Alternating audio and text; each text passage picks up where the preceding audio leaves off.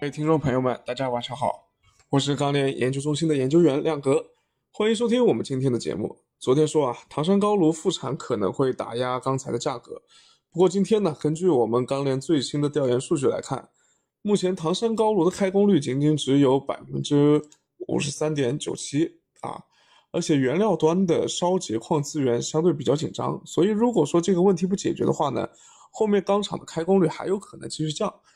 呃，因此近期唐山高炉复产的消息对于钢市来说，并没有构成实质性的利空。今天我们看到盘面的情绪也是明显回升了啊。接下来我们看看具体品种的情况。首先有请建筑钢材分析师吴建华。好的，主持人，今天国内建筑钢材价格趋弱运行，那么部分持稳。现主要城市螺纹钢均价四千七百二十四，较上个交易日下跌了八元每吨。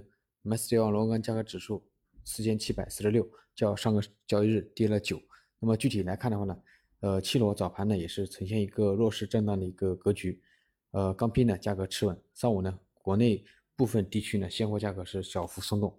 那么午后呢，随着这个期货反弹，那么部分区域的话低位资源有所回升。那么从成交方面来看的话，由于这个部分商家前期低价资源走货呢相对更为顺畅，来高位成交偏弱。那么终端用户呢也都是以这个正常采购为主。那么短期来看。当前现货库存压力仍存，同时呢，近期焦炭等原料价格政策请受打压，一定程度呢会将制约成品价格的一个上涨。那么短期呢，现货压力仍存。综上，预计三月十八日国内建筑钢材价格或继续高位窄幅震荡为主。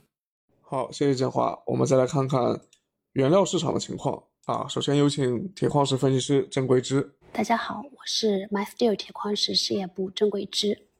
截止到三月十七日，MySteel 六十二铁矿石平均价格指数较上周周均下降了三美元每干吨。自上周四以来，连续经历两个工作日的连续下调之后，周二开始出现了小幅回升。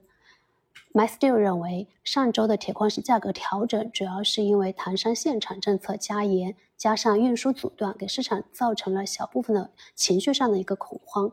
本周价格再次出现反弹，体现了，呃，则体现了未来良好的预需求预期。随着下游需求的逐渐释放，加上钢厂目前利润持续回升，钢厂生产积极性有呃有有所提升，因此。MySteel 认为，未来一周铁矿石价格将持续，呃，维持坚挺态势。好的，谢谢桂枝。今天亮哥九点多才到家，所以录的有点晚，非常抱歉。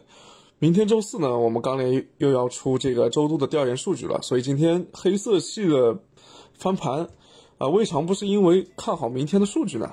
啊，大家可以期待一下，明天我们分析师对周度数据的解读。明天再见了。